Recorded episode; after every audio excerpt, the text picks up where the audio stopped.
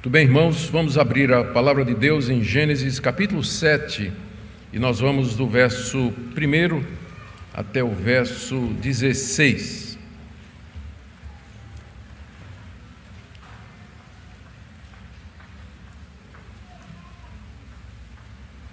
Gênesis capítulo 7, de 1 a 16.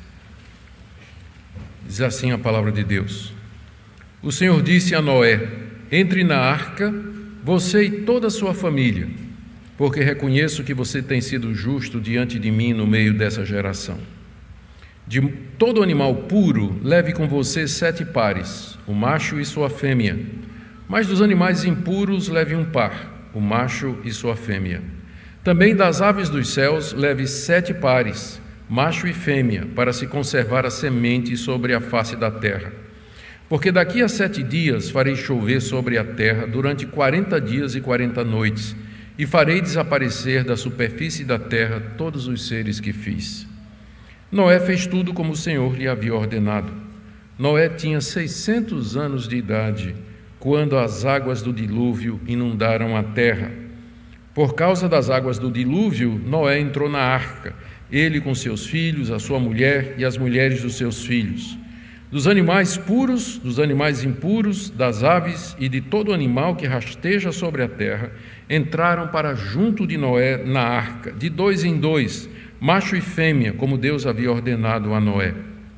E aconteceu que depois de sete dias vieram sobre a terra as águas do dilúvio.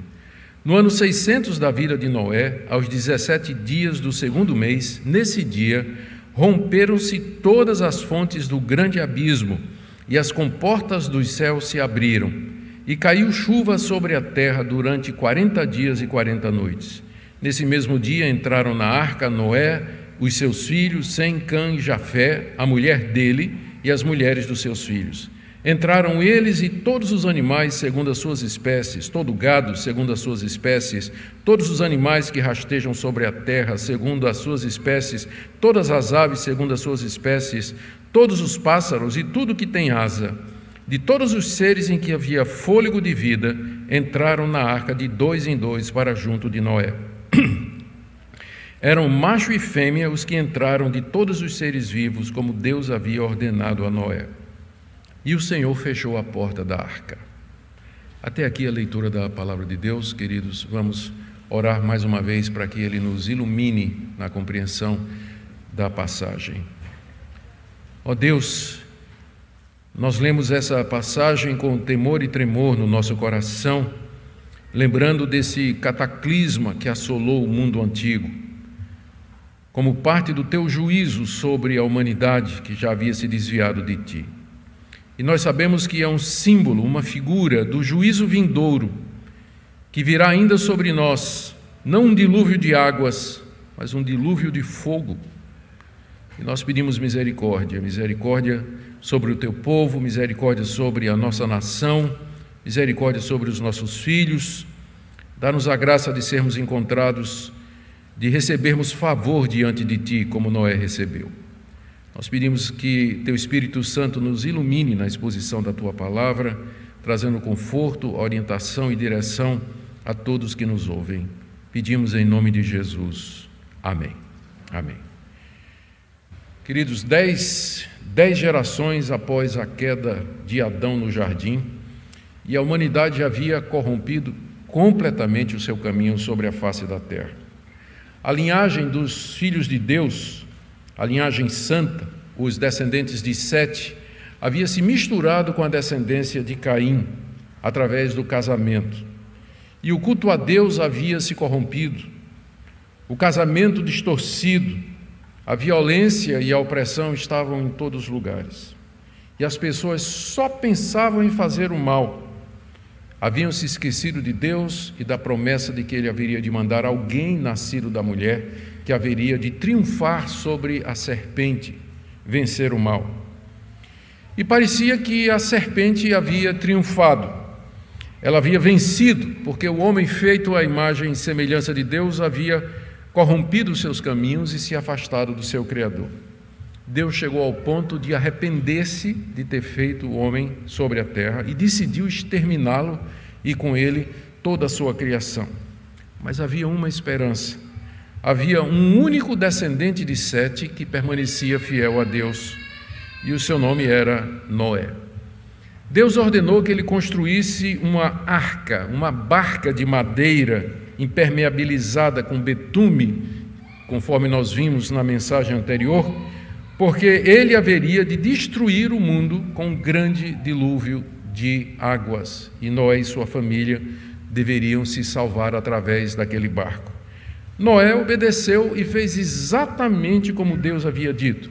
É interessante que a profissão dele era agricultor, mas ele teve que fazer o trabalho de carpinteiro, arquiteto, mestre de obras, batedor de prego, serrador de madeira, e em obediência a Deus, ele faz aquilo que ele não sabia fazer, mas teve que aprender para fazer. Durante todo esse tempo em que ele obedeceu a Deus, preparando a arca, ele anunciava o juízo de Deus à sua geração. Ele falava do grande dilúvio que haveria de vir. Falava do juízo de Deus sobre aquele povo. Nós vimos na última mensagem que Pedro nos diz na sua segunda carta que o próprio Cristo, pelo Espírito, perdão, na primeira carta, o próprio Cristo, pelo seu Espírito, falava àquela geração, aqueles espíritos aprisionados pelo pecado, através da pregação de Noé. Mas agora o tempo havia acabado, a hora do juízo tinha chegado. Na mensagem de hoje, nós veremos a ordem que Deus deu para Noé para embarcar, ele, sua família e todas as espécies de animais e aves que havia naquela época. Vamos ver então, em primeiro lugar, a ordem que Deus dá a Noé, que está aí no verso 1. O Senhor disse a Noé: Entre na arca, você e toda a sua família, porque reconheço que você tem sido justo diante de mim no meio dessa geração. Quero fazer três observações aqui nesse primeiro versículo. A primeira é que essa ordem veio cerca de um século depois de construção e pregação e sete dias antes do dilúvio. Quando Deus primeiro falou a Noé para preparar a arca, ele tinha 500 anos. E agora ele tinha 600 quando a ordem chegou: você tem que embarcar, você, sua família e todos os animais. Durante aqueles anos, 100 anos em que Noé trabalhou e pregou a palavra, ninguém daquela geração se arrependeu. Ninguém se converteu dos seus maus caminhos. Ninguém ouviu a voz de Cristo falando pelo Espírito através de Noé. Noé era o único homem justo na face da terra naquela época. Segunda observação é que essa ordem para entrar na arca para salvar-se foi dada a Noé, mas incluía a sua família, porque Deus sempre tratou com os crentes e seus filhos. Ele fez a nossa raça solidária, nós somos descendentes da mesma raiz, todos nós somos filhos de Adão e Eva há uma solidariedade, somos parentes, ainda que distantes, por assim dizer, fazemos parte da, parte da mesma raça. E Deus sempre nos tratou coletivamente. Não anula a individualidade, mas o que eu faço afeta meus filhos, afeta meus vizinhos, afeta meus amigos, afeta a igreja. Quando Deus me abençoa, as pessoas ao meu redor são abençoadas. Quando eu peco, meu pecado afeta quem está ao meu redor. Deus sempre nos trata como raça, como família, como grupo. Embora o fiel fosse Noé, e nós vamos ver que nem todos os filhos de Noé andavam nos mesmos caminhos de Noé, veremos isso mais, mais à frente, entretanto, eles foram abençoados, porque eram filhos desse homem temente a Deus, porque a aliança de Deus era com Noé e com os seus filhos. A ordem, então, foi para que ele e sua família entrassem na arca. E a minha terceira, terceira observação aqui no verso primeiro é a razão que é apresentada aqui pela qual Deus mandou Noé e sua família entrar na arca. Porque reconheço que você tem sido justo de mim no meio dessa geração. A razão pela qual Deus mandou Noé entrar na arca é que Deus observava e via cada pessoa. De toda aquela geração, ele viu que somente Noé era justo, como ele diz aqui. A palavra justo, ela expressa toda a piedade de Noé, toda a sua devoção a Deus. Significa que Noé fazia o que era certo diante de Deus, enquanto os demais não faziam. Significa que ele era um homem cheio de fé, e de esperança na promessa que foi feita a Adão e a sua mulher, de que viria um descendente deles que esmagaria a cabeça da serpente. Noé cria nisso. Noé adorava a Deus conforme o modelo de Abel, oferecendo sacrifícios do melhor que ele possuía. Ele guardava o dia de descanso conforme Deus havia mandado. Foi a primeira ordenança de Deus depois da criação, observar o dia de descanso, depois de seis dias de trabalho. Noé era casado com uma única mulher, enquanto que naquela época a poligamia já havia se espalhado, o adultério, a imoralidade e a prostituição. Noé era casado com uma mulher e seus filhos, cada um deles tinha uma mulher também. Ele preservava o casamento monogâmico, que é o padrão que foi estabelecido por Deus na criação. Ele era pregador da justiça, conforme Pedro nos informa. Ele anunciava àquela geração o juízo de Deus. Ele era cheio do Espírito Santo e Cristo falava com ele. E, em resumo, nós já vimos na mensagem anterior: Noé andava com Deus. Por isso, Deus diz aqui: entre na arca, porque reconheço que você é justo. Reconheço que de toda essa geração, você é o único justo que eu percebo e que eu encontro. E aqui é importante a gente fazer uma observação teológica. O texto diz que Noé foi preservado porque ele era justo. Contudo, o contexto geral nos ensina que ele era justo somente pela graça de Deus.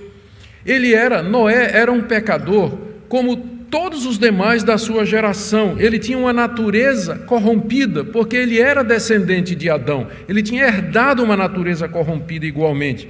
A gente vai ver essa natureza de Noé, essa natureza corrompida se expressar depois do dilúvio, quando ele retoma sua atividade como agricultor, planta uma vinha, faz vinho caseiro, se embriaga e fica nu na sua tenda. Eis o homem, eis o justo. Ele era um pecador, corrompido, inclinado a todo mal. Deus o escolheu soberanamente para, através dele, preservar a raça humana, preservar a sua igreja e preservar a verdadeira religião. A Bíblia nos ensina que Deus opera em nós aquilo que ele deseja recompensar. Por exemplo, se Deus quer me abençoar com bens materiais, Ele me dá a graça de ser trabalhador, honesto e me dá as oportunidades para isso. E depois Ele me recompensa por isso. Ele faz em nós aquilo que Ele quer recompensar. De forma que está certo dizer as duas coisas. Eu prosperei porque trabalhei e mereci o que ganho. E também está certo dizer: foi Deus que me abençoou para que eu prosperasse. As duas coisas andam juntas. Noé era justo diante de Deus, por isso Deus disse: Você vai entrar na arca. Mas ele era justo porque antes disso a graça de Deus já havia operado em seu coração e distinguido Noé de toda aquela geração corrupta, senão ele estaria no caminho dos cainitas, como todos os outros. E o mesmo é verdade hoje a meu respeito e ao seu. Se alguma coisa somos, Deus se Deus nos abençoa, ele, ele, nos abençoa da seguinte maneira: eu tenho visto que você tem andado nos meus caminhos, você tem sido fiel. Eu vou lhe abençoar financeiramente, vou lhe abençoar na sua família, vou lhe abençoar nos seus relacionamentos, vou lhe dar paz e tranquilidade, porque você tem sido fiel. E a gente no coração diz: sim, Senhor, mas eu sei que se eu sou fiel é só pela tua graça, é só pela tua misericórdia. Deus salvou Noé porque Noé era justo mas não era justo, porque antes disso Deus já o tinha salvado, pelo seu espírito trabalhando no coração de Noé. Portanto, está certo dizer as duas coisas, como o texto nos diz. Vamos para o segundo ponto, essa foi a ordem, verso 1. Vamos ver agora a, a, determinação que Deus faz quanto aos animais puros e impuros a serem embarcados na arca. Pode parecer uma questão técnica, mas tem várias questões teológicas envolvidas aqui, do verso 2 até o verso 4. Deixe-me fazer algumas observações. A primeira delas é que quando Deus diz a Noé que ele deveria encaminhar para a arca animais e aves de dois em dois, com exceção de animais puros e aves puras, que iriam de sete, eh, sete pares, é, ele diz que o alvo era, veja aí o verso 3, para se conservar a semente sobre a face da terra. para se conservar a semente sobre a face da terra. Essa expressão, para se conservar a semente da terra, ela é ampla o suficiente para incluir três coisas. Primeiro, que Deus quer dar continuidade aos seres vivos que ele tinha feito, para se preservar a semente sobre a terra. Então, vamos levar os espécimes para dentro da arca. A prova disso é que mais adiante, nós vamos chegar lá, no capítulo 8, quando termina o dilúvio, que sai todo mundo da arca, olha o que Deus diz no verso 17: Noé, faça sair os animais que estão com você, tanto aves como gado, todo animal que rasteja sobre a terra, para que povoem a terra, sejam fecundos e nela se multipliquem. O que é que você lembra quando lê essa passagem? Lá de Gênesis 1 quando Deus criou os seres vivos e disse: se povoem, multipliquem e enchem a terra. Agora ele repete o mandamento para Noé, dizendo: solta esse, essa bicharada toda aí no meio do mato, deixa eles crescerem e se multiplicar, para que a terra seja povoada outra vez. Então, quando ele diz: Noé, deixa esses bichos entrar na arca, é porque ele quer recomeçar a sua criação. Na verdade, ele quer dar continuidade à criação que ele havia feito. A expressão também preservar, se conservar a semente sobre a face da terra, significa que Deus desejava ter animais para sacrifício nos cultos ao seu louvor. Deus Noé adorava a Deus oferecendo animais em sacrifício que era o que a linhagem dos setitas fazia, que vem desde Abel, contraste o culto de Abel com o culto de Caim, e que Deus tinha ensinado Adão quando cobriu Adão com uma vestimenta de couro, de pele, certamente de um animal que o próprio Deus havia sacrificado. Então, desde Adão, estava certo que o culto verdadeiro a Deus era através do sacrifício de animais, mas não de todo tipo de animal. De qualquer forma, Deus queria preservar o culto a Ele depois do dilúvio. O dilúvio não terminaria a verdadeira religião, ou nem daria início a uma nova, mas representaria a continuidade daquilo que Deus revelou desde o início. A gente vê isso aqui, se você quiser abrir comigo, no capítulo 9, verso 3, a gente vai chegar lá, quando Deus diz a Noé: Tudo que se move e vive servirá de alimento para vocês. Assim como lhes dei a erva verde, agora lhes dou todas as coisas. E também você pode ver comigo é, no capítulo 8, verso 20. Noé levantou um altar ao Senhor e, tomando de animais puros e de aves puras, ofereceu holocaustos sobre o altar. Então, se você seguir o meu raciocínio, você percebe que Deus tinha três objetivos em preservar os animais. Primeiro, preservar a criação. Tanto é que na saída da arca ele diz: vocês agora, ele repete a ordem que ele deu na criação. Segundo, ter animais para o seu sacrifício, que foi exatamente o que Noé fez quando saiu da arca, sacrificou a Deus esses animais. E terceiro, para que o homem, para que Noé e sua família tivessem o que comer quando o dilúvio acabasse. Noé era agricultor. Daqui que o dilúvio passasse, a terra secasse, ele lançasse a semente à terra e esperasse o trigo brotar, ia tudo morrer de fome. Então ele levou os animais que entraram na arca, não todos, a gente vai ver, eles serviriam de comida para o homem. Alguém então deduz que antes do dilúvio não se comia carne. A gente não tem como dizer. O que a gente pode dizer é que oficialmente, a partir do dilúvio, é que Deus entregou ao homem os animais para serem devorados. Se eles comiam antes carne de animal por permissão ou qualquer outro motivo, a gente não sabe. Mas o que a gente sabe com certeza é que isso foi autorizado a partir de, do dilúvio, quando então o homem pode começar a comer os animais. Antes disso, eles eram usados para sacrifícios a Deus. Então, essas são as três razões que estão implícitas aqui na ordem ah, no que Deus diz, para se conservar a semente sobre a face da terra. E dentro desses dois últimos propósitos, animais para sacrifício e animais para alimentação do homem, é que pela primeira vez na Bíblia aparece a distinção entre animal puro e animal impuro, que você só vai ver de novo no livro de Levítico que Moisés então vai estabelecer as leis dietárias. Ele vai dizer que tipo de animal o israelita pode comer e vai fazer a distinção entre animais puros e impuros, e é bem mais sofisticada essa distinção do que encontramos aqui. E ele vai dizer que tipo de animais podem ser oferecidos a Deus. Mas pelo texto está evidente de que já havia essa consciência, essa categorização entre os animais. Essa distinção pode ter existido desde o princípio, quando Deus instruiu Adão sobre como adorá-lo. Não era todo animal que Deus aceitava para ser sacrificado, mas isso que agora nós vemos pela primeira vez, que Moisés chama de animais puros. Esses animais eram os animais que deveriam ser sacrificados e provavelmente eram os animais que serviriam de alimentação para o homem.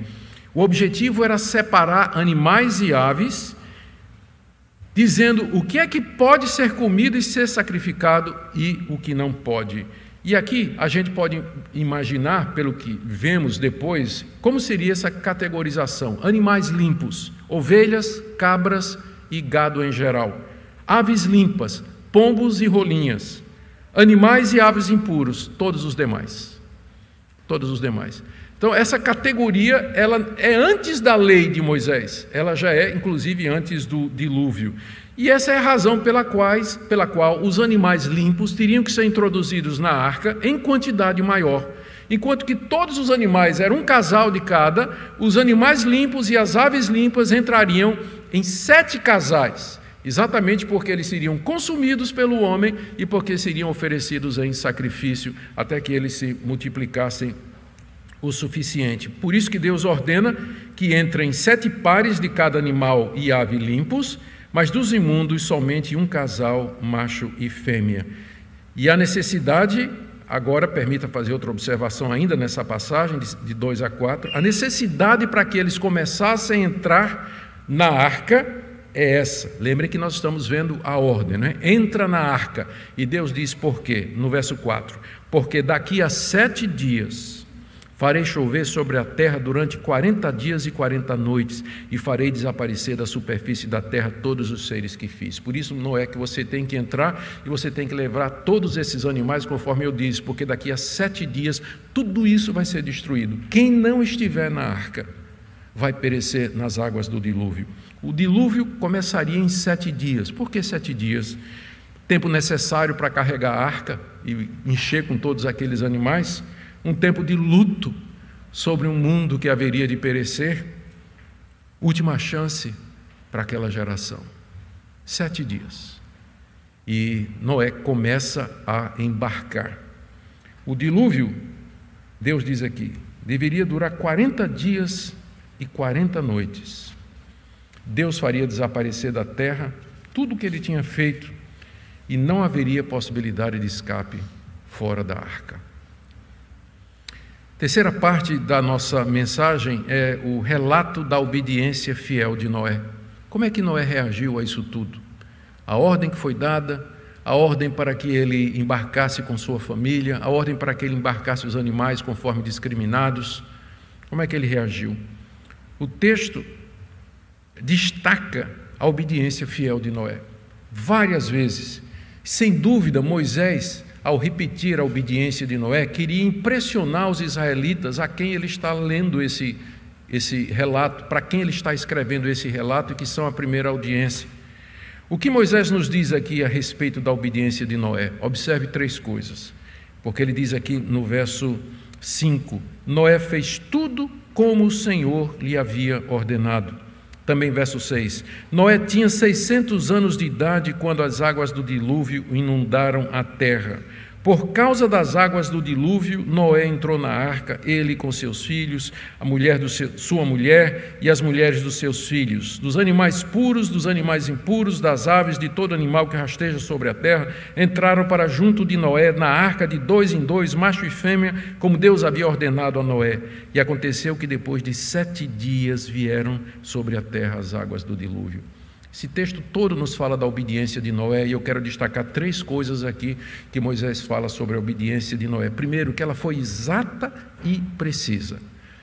Moisés diz o tempo todo: Noé fez exatamente como o Senhor havia ordenado. Ele não aumentou, ele não diminuiu, ele não foi como Eva, que acrescentou o mandamento de Deus, e nem como Adão que quebrou o mandamento de Deus, mas Noé obedece a Deus precisamente, e esse é o ponto aqui, esse é o ponto, a obediência fiel e exata de Noé Lembre que Moisés está falando essas coisas para os israelitas, que receberam a lei de Deus e que iam entrar na terra, e que a condição para eles permanecerem na terra é que eles obedecessem a palavra de Deus. E Noé é colocado aqui como exemplo de obediência da aliança e do pacto. Ele fez tudo como Deus mandou, inclusive levando os animais, como diz aí os versos 8 e 9. Segundo, que a obediência de Noé não esmoreceu com os anos. Não é sem razão que aqui está dizendo Noé tinha 600 anos de idade quando as águas do dilúvio inundaram. Ele, quando recebeu a ordem, tinha 500. Você já pensou? 600, 600 anos, fazia 100 anos que ele tinha recebido aquela ordem. E durante esse tempo a velhice não enfraqueceu o seu propósito, a idade avançada não trouxe desânimo nem fraqueza, mas ele perseverou cem anos em obedecer a Deus. E nós não conseguimos perseverar um dia nos nossos propósitos, no desejo de servir a Deus, em fazer aquilo que a gente sabe que é certo. A gente estabelece propósitos, geralmente isso no início do ano, né? Quando chega em no, no, último culto do ano, culto de ano novo, a gente faz propósitos, faz regras, faz objetivos, estabelece meta, só para quebrar tudinho em fevereiro. Tinha 600 anos de idade quando as águas do dilúvio veio, e ele tinha 500 quando pela primeira vez Deus lhe anunciou. Não é sem razão que está dito aqui.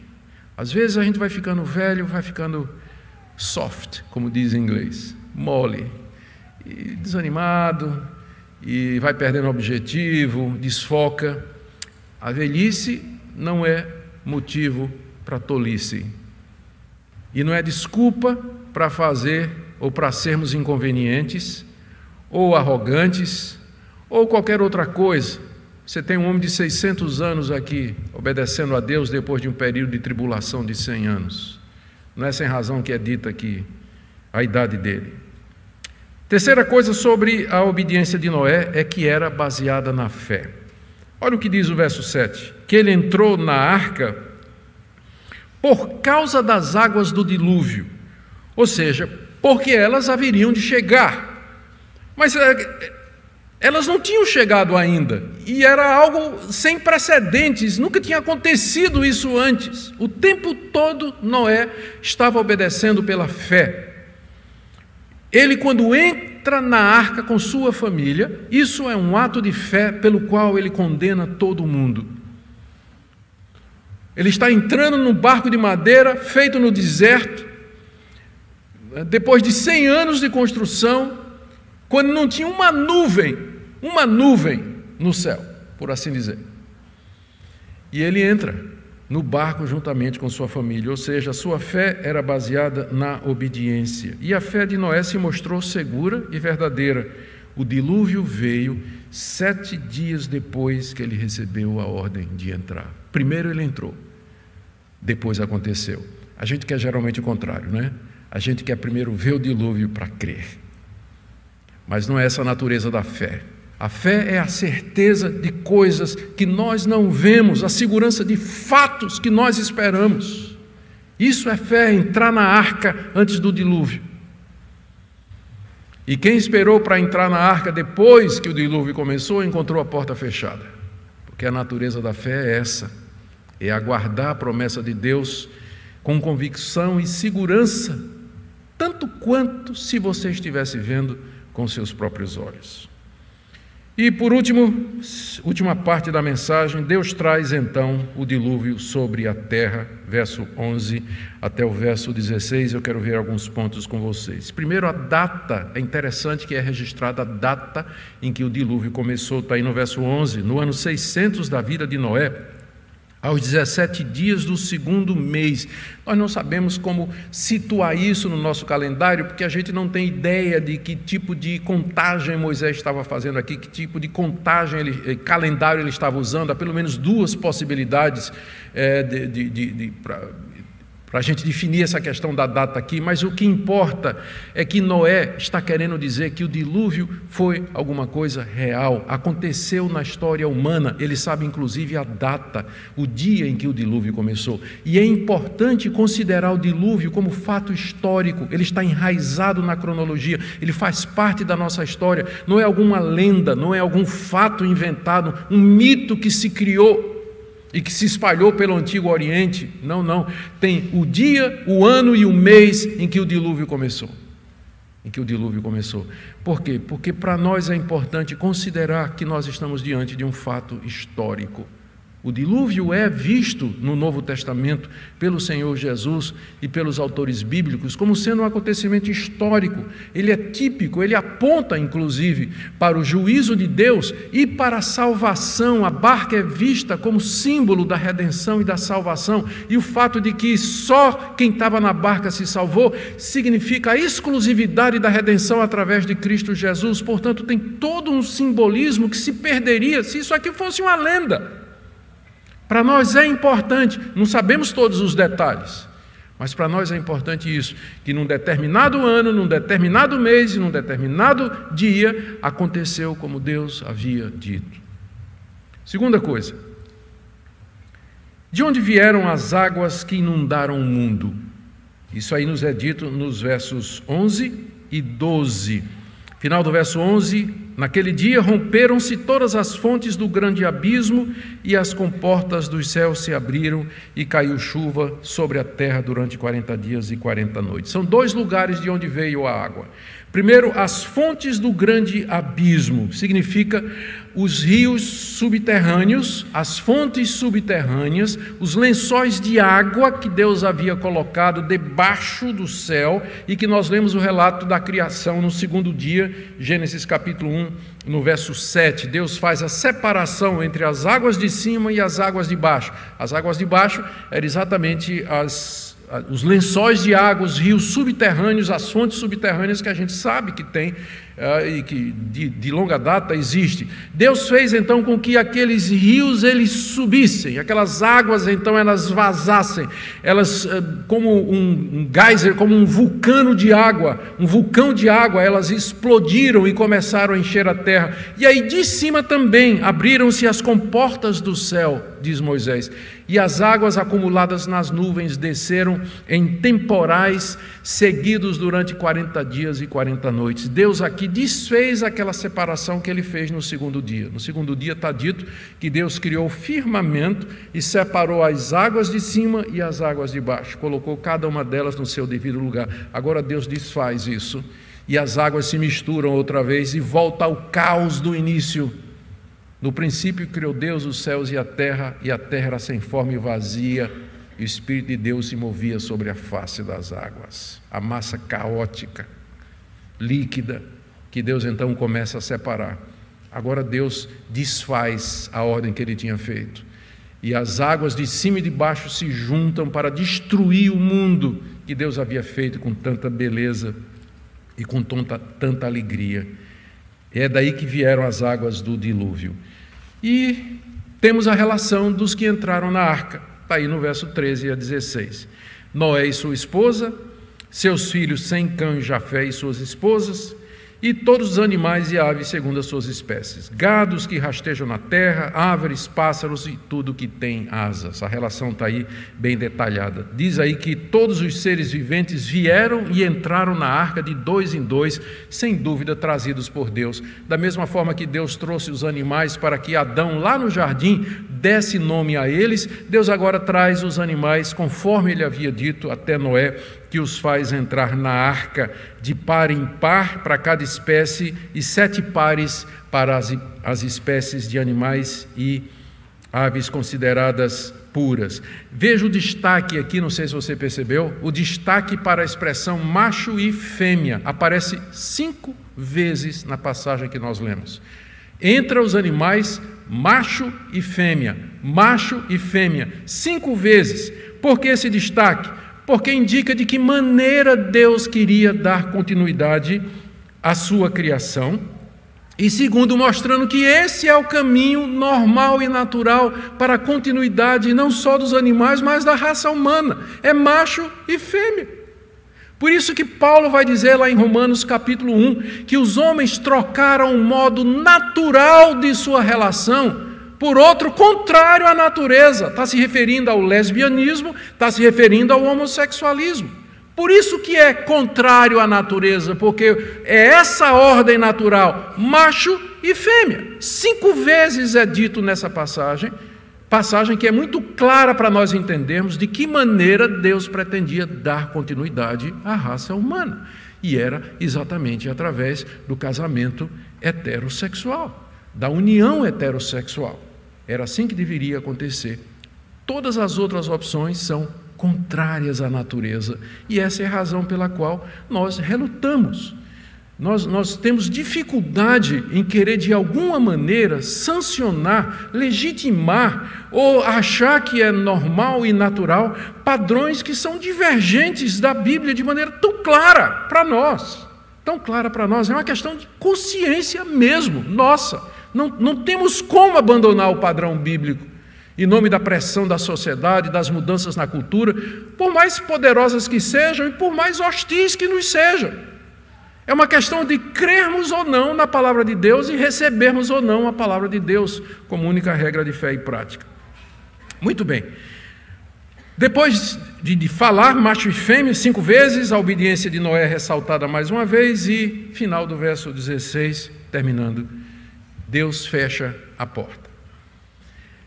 E que frase aterrorizante, que frase de impacto. Deus fechou a porta. O que é que isso significa? Para mostrar que ele estava no controle. Ele fecha a porta e que ninguém pode abrir. Que Deus fecha, ninguém abre. Para mostrar que Noé e os seus estavam debaixo da sua proteção. Para evitar que alguém saísse, para evitar que alguém entrasse para selar o juízo definitivo de Deus sobre o mundo e para mostrar que a oportunidade acabou. Fique imaginando a cena. Noé e todo aquele zoológico entrou na arca, Deus fecha a porta e a multidão rindo, zombando lá daquele velho estranho, né? Velho estranho lá que durante um, um século ficou batendo prego lá, fazendo aquela barca que ninguém sabe para quê. De repente o céu começa a ficar escuro. O que é aquilo no céu? Está escuro. Não, é só a nuvem. Só a nuvem. E aí começa a pingar. Ué, de onde está vindo essa água? E aí o pessoal começa a ver. Será que foi gente lá bater na porta da arca? Não, será que foi gente lá correu, bateu na arca? Arrependimento tardio. Por isso que a Bíblia diz: buscai ao Senhor enquanto se pode achar. Invocai-o enquanto está perto. Deixe o ímpio seu mau caminho e busque ao Senhor, que se compadecerá dele. O que é que Moisés queria ensinar aos israelitas, queridos, e o que é que nós podemos aprender? Eu juntei aqui alguns pontos que eu queria trazer. Primeiro, que Deus observa, reconhece e recompensa aquele que é justo diante dele. Nós somos reformados. Nós cremos na soberania de Deus. Nós sabemos que todo dom, toda dádiva, toda obra perfeita vem de Deus. É dele que vem inclusive a fé. Mas a Bíblia é igualmente clara em dizer que Deus recompensa a fidelidade, Deus recompensa a justiça, Deus recompensa a retidão e aqueles que andam nos caminhos de Deus. E Deus observa e Deus vê. E Deus se agrada disso, e Deus abençoa quem procede assim. Deus reconheceu que não era diferente dos demais, o texto nos diz isso, e abençoou juntamente com sua família. Da mesma forma, e agora é o que Noé queria, perdão, o que Moisés eh, queria ensinar aos israelitas, da mesma forma, os israelitas que fossem fiéis e justos e que fizessem a vontade de Deus seriam abençoados na terra onde Deus os havia de introduzir. A obediência à aliança, então, era necessária. E a lição para nós é exatamente essa, meus amados. Deus continua observando os que andam nos seus caminhos, os que são sinceros de coração, os que querem agradá-lo, os que buscam fazer a sua vontade. Não passa despercebido diante de Deus a oração do justo, a oração do sincero de coração, as aflições do temente a Deus, Deus as vê e Deus atenta e Deus os livra no tempo certo. Não vamos deixar a doutrina da graça de Deus, da soberania de Deus, da eleição e da predestinação anular essa verdade igualmente bíblica. Que Deus observe que Ele recompensa a fidelidade, a justiça, a integridade, a generosidade daqueles que são seus. Também um segundo, uma segunda coisa que eu queria, entendo que Moisés aqui queria mostrar aos israelitas, lembrando sempre do cenário, não é? Moisés está ensinando ah, sobre Deus ali nas planícies de Moab, em frente de Jericó, do outro lado do Rio Jordão. Ele quer mostrar que aquela distinção entre animais e aves, puros e impuros, não é alguma coisa que Moisés inventou, mas é alguma coisa que já vem desde o início. Quando Moisés conta esse relato do dilúvio, Deus já tinha dado leis dietárias e referentes a animais puros e impuros para a nação de Israel. Mas a origem dessa distinção é o próprio Deus. E aqui vocês estão lembrados de alguma coisa que nós enfatizamos bastante no relato da criação. Deus é um Deus de distinções. Ele é um Deus que faz distinções. Ele separou as águas de cima das águas de baixo, ele separou a luz das trevas, ele separou o homem do restante da sua criação, ele é distinto da sua criação, ele faz distinção entre o certo e o errado, e agora ele faz separação entre animais puros e animais impuros. Por quê? Porque Deus queria inculcar na mente dos israelitas que existem distinções na criação, no mundo, que existe o certo e o errado. E você pode pensar, mas por que isso é importante? Porque o mundo em que eles viviam era um mundo relativista. A gente chama de monismo a visão, a, a cosmovisão dos antigos povos orientais. O monismo é a ideia de que toda a realidade está contida no mesmo círculo que tudo é igual. Deus é igual ao homem e o homem é Deus. Deus é o mundo e o mundo é Deus. Eu sou um com os animais e os animais são um comigo. O certo e o errado são apenas dois lados da mesma moeda. Vocês todos estão familiarizados com aquela logomarca do monismo, que é um círculo onde tem é, duas amebas, né? uma preta e uma branca, ao contrário, mas juntas no mesmo círculo. Quer dizer o seguinte: o bem e o mal coexistem, são dois lados da mesma moeda, estão no mesmo círculo. E a visão cristã é oposta a isso. Para nós existe diferença entre o bem e o mal, entre o certo e o errado, entre homem e mulher, entre o homem e a criação e entre Deus e o mundo. Na verdade, o mundo funciona com base em distinções. E não confunda o que eu estou dizendo com preconceito, com racismo ou qualquer outra coisa. Não é isso que eu estou falando. Vocês estão entendendo o que eu estou falando? Existem distinções. Não existe distinção de raça na Bíblia entre brancos e negros. Isso aí é invenção do homem caído. Mas existe distinção entre a raça humana, brancos, negros, amarelos, vermelhos, todos, e os animais. Nós somos distintos deles, todos nós. Mas a Bíblia fala a respeito dessas distinções. É importante a gente lembrar isso. É por isso que, mais uma vez, a gente reluta em se enquadrar numa visão de mundo moderna, onde essas distinções estão sendo apagadas. Não tem mais distinção entre macho e fêmea, ou entre homem e mulher. Não tem mais distinção entre Deus e a natureza. A natureza é adorada como se fosse Deus. Muitos defensores da, da, da ecologia, eles tornaram a ecologia uma religião em si mesmo, adoram a mãe terra, como se fosse divina. Nós não vamos nos sujeitar a isso, porque é contrário à perspectiva divina. Terceira coisa, terceira lição que queremos tirar daqui. Moisés ensina aqui que Deus planejou continuar a sua criação e a busca de um povo para si após o dilúvio. Por isso que ele preservou Noé e os animais. E os israelitas eram os continuadores disso. Eles eram os portadores das, das promessas, eram portadores da aliança. Deus haveria de dar aquela terra diante da qual eles estavam, para que ali eles preservassem o culto a Deus, conservassem a esperança até a chegada do descendente da mulher. E hoje nós vivemos 3.600 anos, 4.000 anos depois que esse relato de Moisés foi feito. E nós olhamos para trás e vemos como Deus cumpriu fielmente tudo isso. E nós sabemos que a semente da mulher já veio. Na plenitude dos tempos, Jesus, o Filho de Deus, se tornou um entre nós. E ele esmagou a cabeça da serpente na sua morte na cruz e na sua ressurreição. E ele gera um povo, um povo antigo, que vem desde Adão, que é a sua igreja, que é você e que sou eu. Fazemos parte desse povo antigo. É o povo mais antigo da terra. Esse povo espiritual que anda nas pisadas da fé de Noé, que confia em Deus como Noé confiou. Por último, eu quero falar sobre a natureza da fé e o que significa crer em Deus e fazer uma aplicação. Noé começou a construir a arca, se preparando para um evento que nunca tinha acontecido antes. Ele entrou na arca com os seus antes do dilúvio começar. O mundo da época, imagina, isso aqui é só minha imaginação. O mundo da época deve ter se reunido ao redor da arca para debochar, zombar, escarnecer, ridicularizar aquele pregador incômodo entrando com um zoológico inteiro no enorme barco de madeira. Pode imaginar o ridículo da visão e o deboche da multidão. Noé, entretanto, ficou firme como que vendo o invisível. Ele ficou firme, ele não se abalou. E era isso que Moisés queria ensinar aos israelitas: que o nosso relacionamento com Deus sempre será pela fé.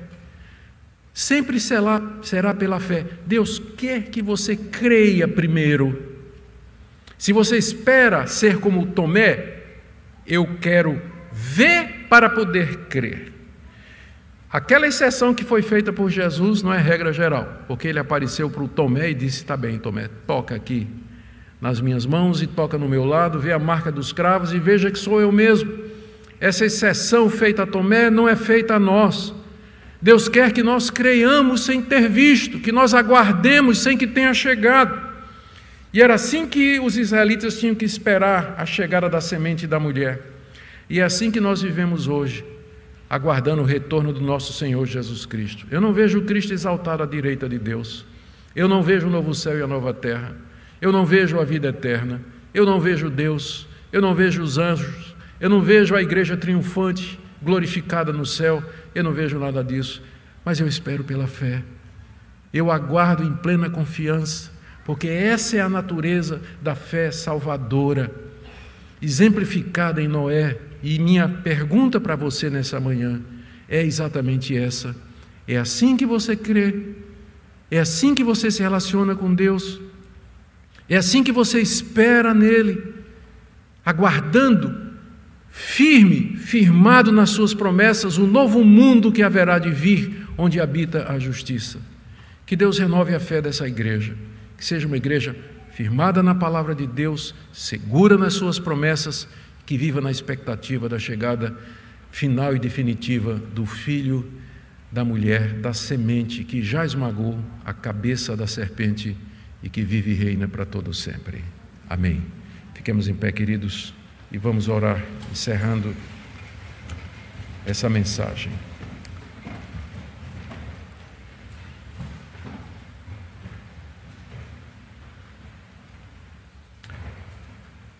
Senhor, que privilégio para nós andarmos nas mesmas pisadas de fé do teu servo Noé. Te damos graças pela preservação do remanescente através dos séculos, dos teus eleitos, a igreja que o Senhor amou e, escolheu para si antes de fundar o mundo. Te damos graças pela história da redenção. Damos graças pela tua palavra. Eu quero orar agora pelos nossos filhos, pelas crianças, adolescentes, jovens que aqui estão e que me ouvem, e que, como a família de Noé, estão entrando na barca por causa da fé dos seus pais. Mas nós oramos que um dia eles mesmos possam professar essa fé, eles possam declarar de todo o coração: sim, eu creio, eu creio no Deus de Noé, creio no Deus de Abraão, Isaac e Jacó, creio no Deus Pai do meu Senhor Jesus Cristo. Ó oh Deus, dê que os nossos filhos permaneçam firmes na tua palavra. Obrigado por esse tempo juntos. Em nome do Senhor Jesus.